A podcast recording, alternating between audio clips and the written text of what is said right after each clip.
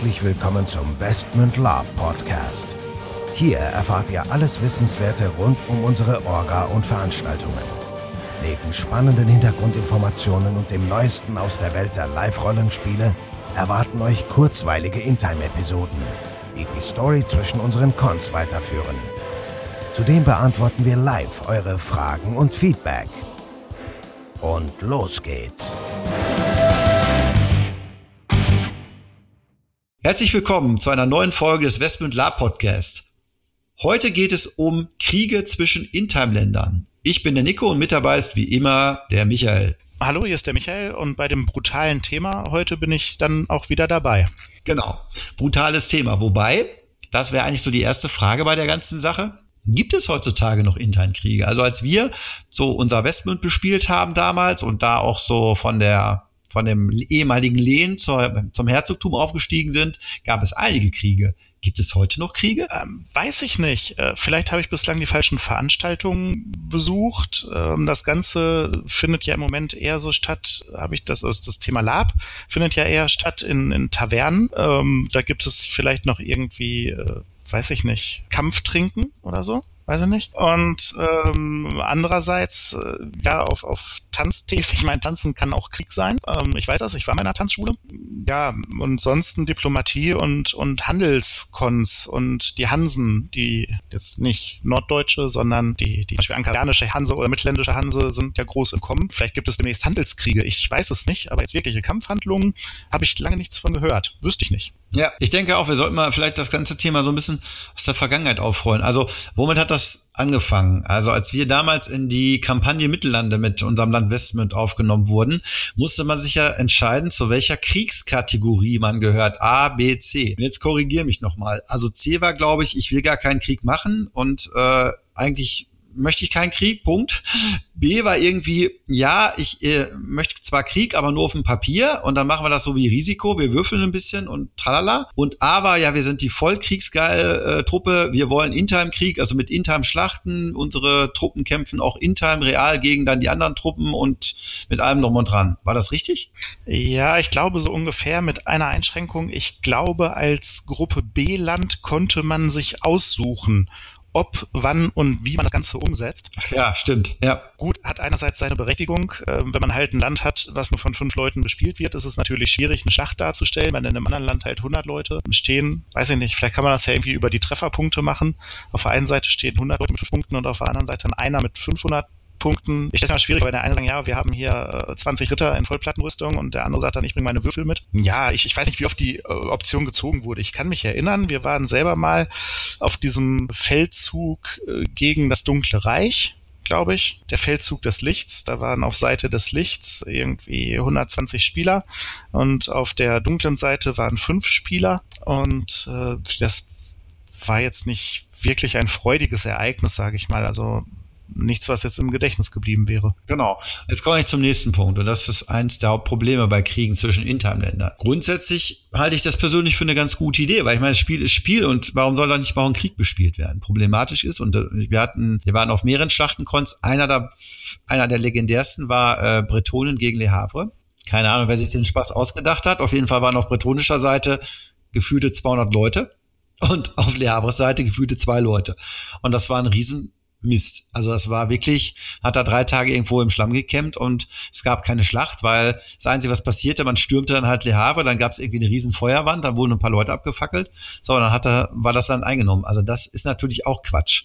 Also wenn ich schon Kriege bespielen will, kann, darf im Live-Rollenspiel, dann muss ich das da auch bitteschön auch als Orga oder als die Länder, die diese Kriege dann ausspielen wollen, so machen, dass da auch entsprechend Leute am Start sind. Und in Notfalls muss ich mir halt NSCs besorgen, die das auch irgendwo darstellen können, weil diese, diese, also ich kann ja nur sagen, die bisherigen In-Time-Kriege, jetzt, ich rede jetzt nicht von Mythodea, Drachenfest und was da alles gab mit diesen Riesenschlachten, das ist für mich kein In-Time-Krieg, das ist für mich, also nicht zwischen Ländern der Mittellande in dem Fall, wir reden jetzt davon In-Time-Kriegen zwischen Ländern der Mittellande, also richtig bespielten, spielerbespielten Ländern. Und wenn man das nicht kriegt, dann braucht man auch keinen Krieg spielen und das hat uns, um das, um den Bogen jetzt zu schließen, wissen ja auch damals so ein bisschen die ganze Sache ad, ad absurdum geführt, als wir ja Investment gesagt haben, so wir führen jetzt Krieg gegen Taeria. Ja, wie schön. Dann haben wir gesagt, wir machen das jetzt. Auf irgendwelchen Cons gab es eh keine Tarianer mehr, weil die eh alle nicht mehr bespielt wurden. Das heißt, also wie sollen wir, die Orga gab es in der Form auch so nicht mehr. Also wie sollen wir da einen Krieg bespielen? Wir konnten das halt jedem erzählen. Wir haben gesagt, ja, wenn hier jemand aus Area ist, dann greift man den jetzt irgendwie an oder so. Aber es war ja keiner da. Also irgendwo macht es nur dann Sinn, wenn auch von beiden Seiten diese Sache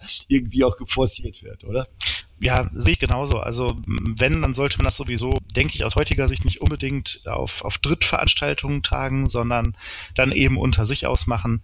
Ähm, das ist ja nicht so, weiß ich nicht, irgendwelche Straßengängen-Schlachten oder so. Wenn zwei Leute halt ins falsche Gebiet laufen, haben sie gerade Pech gehabt, wenn von einer Gruppe fünf da sind.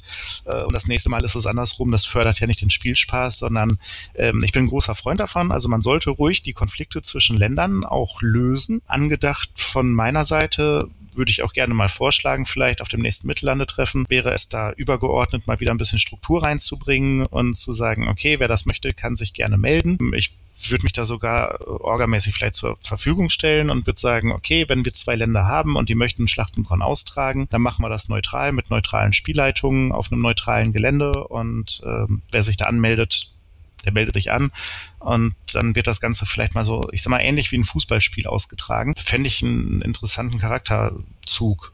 Aber ja, so wie man das heute machen kann oder nicht mehr macht, ähm, ich weiß, wie es dazu gekommen ist, also nämlich aus den gesagten Gründen, die du eben genannt hast. Mhm. Genau, also aber das, was du ansprichst, so eine neutrale Instanz, ja, und dann, dass man auch sagt, okay, man, man, man ist das wie so ein Fußballspiel, das heißt, auf der einen Seite melden sich halt Partei A an, auf der anderen Seite melden sich Spieler für Partei B an. Aber das ist halt so ein bisschen das Problem. Früher gab es ja auch in Time viele Bündnisse. Das heißt, es gab verschiedene Allianzen, Bündnisse, von, jetzt sind wir wieder beim Thema Mittellande, bespielte Gruppen, wen gibt's da überhaupt noch, bla bla bla bla.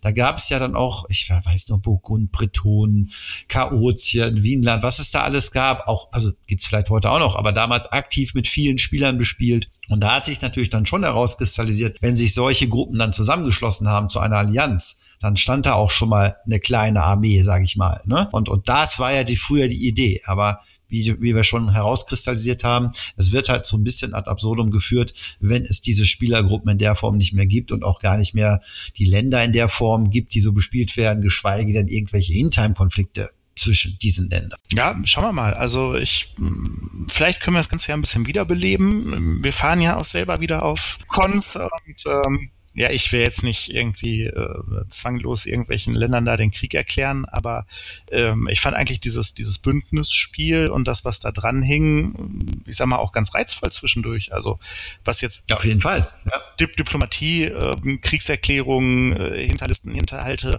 Meuchelmord, äh, Attentate und alles, was so dazugehört, angeht, das hat das Spiel bereichert. Also wenn, wenn, ich kann mich gut erinnern, und es ist dann ein verfeindetes Land aufgelaufen und da waren zehn Spieler vor Ort und wir waren nur zu, zu dritt dritt oder zu viert, da war es schon ein Erfolg, wenn man, ich sag mal, lebend rausgekommen ist. Hat aber auch einen großen Teil Spielspaß ausgemacht, natürlich. Ja, ja, das stimmt. Aber ich glaube, um das jetzt so ein bisschen auch, auch auf die Kurve zu kriegen zu dem Thema, das, das steht und fällt oder das fällt oder das fiel eher so ein bisschen auch mit der Entwicklung der gesamten Mittellande und den Ländern, die darin äh, sind. Heute wird das alles eher auf einem anderen Level und das macht auch viel mehr Sinn in meinen Augen, was diese Kriegshandlung angeht. Ich nenne jetzt nur noch einmal das Beispiel Mythodea. Wenn du da natürlich eine NSC-Armee hast mit ein paar hundert Leuten, das ist natürlich geiler. Da kannst du natürlich bessere Kriege ausspielen, als wenn du das dann irgendwie mit Spielergruppen machst, die am besten noch einen eigenen langjährig gehegten Charakter haben. Dass er sich da nicht aufs Schlachtfeld stellt und sich freut, wenn er weggehackt wird, ist mir auch klar. Also vielleicht ist das auch so ein bisschen der aktuellen, ja, Entwicklung der Live-Rollenspielszene geschuldet. Ja, würde ich jetzt mal einfach so unterschreiben, aber ich lasse mich natürlich gerne eines Besseren belehren. Ja. Also schauen wir mal, was die Sache so bringt und wie es da weitergeht. Also ich würde mich auch freuen, wenn mal wieder ein Krieg ausgespielt werden würde, äh, bin ich sicher, ich würde mich beteiligen auf einer der Seiten. genau. Das lassen wir dann mal so stehen und damit schließen wir dann auch diesen Podcast. Wir wünschen euch äh, alles Gute und freuen uns, wenn wir uns das nächste Mal wieder hören. Bis dahin. Ciao, ciao. Ich sag mal, haut rein und immer fair bleiben.